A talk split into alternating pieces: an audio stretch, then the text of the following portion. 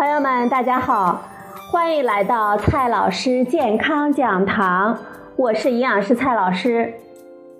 今天呢，蔡老师继续和朋友们讲营养、聊健康。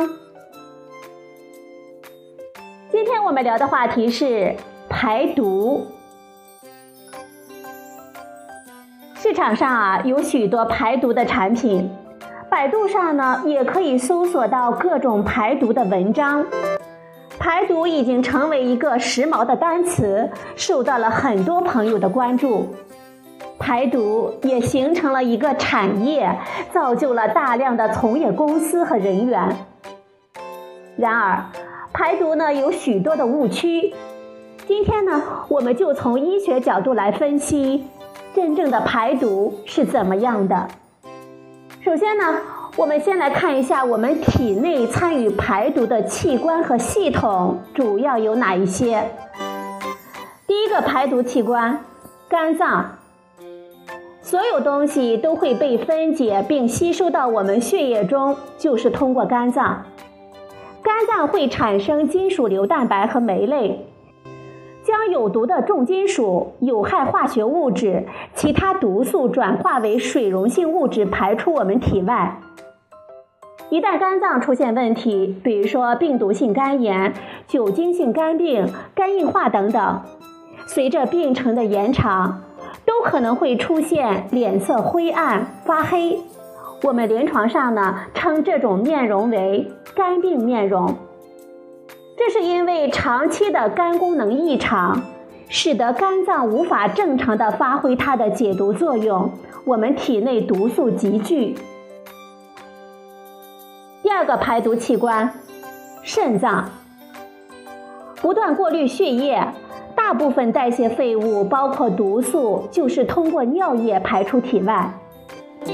一旦肾脏出现问题，比如说慢性肾功能不全、肾功能衰竭，患者的面容就会出现尿毒症面容，面色苍白或者是脸色呈灰黄色，一般是由于贫血、色素沉着异常以及轻度的浮肿造成的。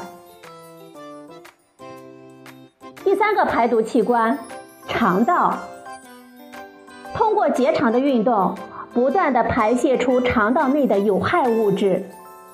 研究发现，便秘者的结肠癌发病率是正常人的四倍以上。长期便秘患者，排泄物长时间停留在结肠里，结肠过多的吸收排泄物中的水和纤维代谢物质，以及一定含量的致癌物质。所以啊。预防结肠癌的重要方法就是预防便秘，特别是长期的便秘。接下来呢是肺部，我们每个人每天平均要吸入大约一万升的空气。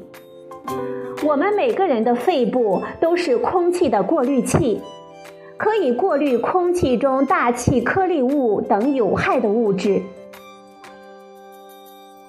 再说一下咱们的排毒系统——免疫系统。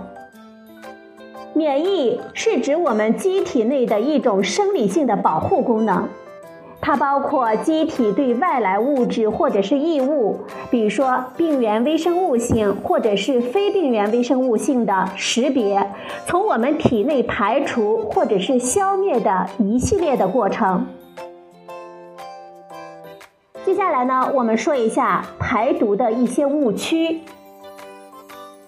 第一个误区，很多朋友认为大量的运动出汗就可以排出体内大量的毒素。我们汗液中百分之九十八到百分之九十九的成分呢是水和电解质，包括钠、钾、氯、镁、钙、磷等矿物质。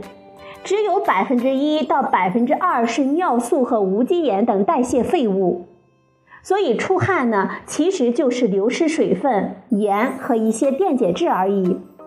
虽然可以带出少量的体内毒素，比如说乳酸、尿素、氨等废物，但是体内毒物的排泄主要是由肾脏和肝脏来完成的。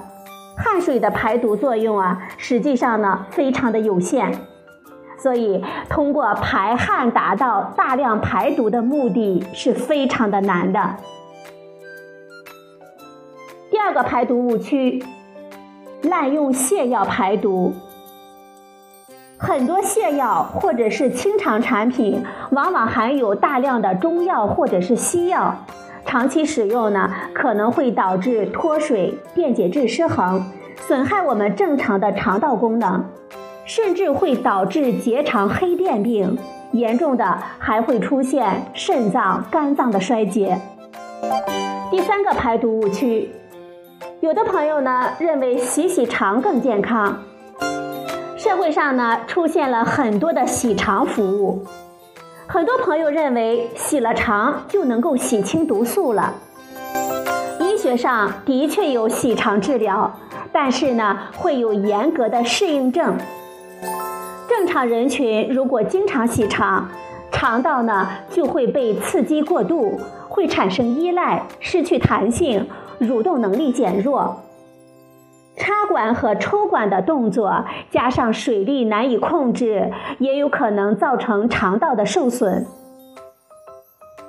关键问题来了，我们平时如何健康的排毒呢？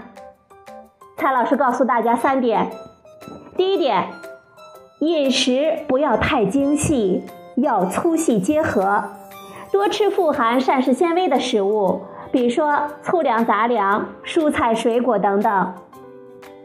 第二点，多喝水，少量多次。第三点呢，天天锻炼。好了，朋友们，今天呢，蔡老师和大家聊的话题是排毒。今天的节目呢，就到这里，谢谢您的收听，我们明天再会。